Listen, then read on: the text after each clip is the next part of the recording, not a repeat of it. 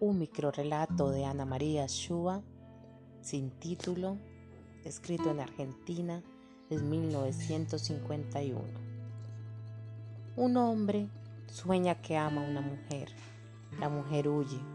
El hombre envía en su persecución los perros de su deseo. La mujer cruza un puente sobre un río, atraviesa un muro, se eleva sobre una montaña. Los perros atraviesan el río a nado, saltan el muro y al pie de la montaña se detienen jadeando.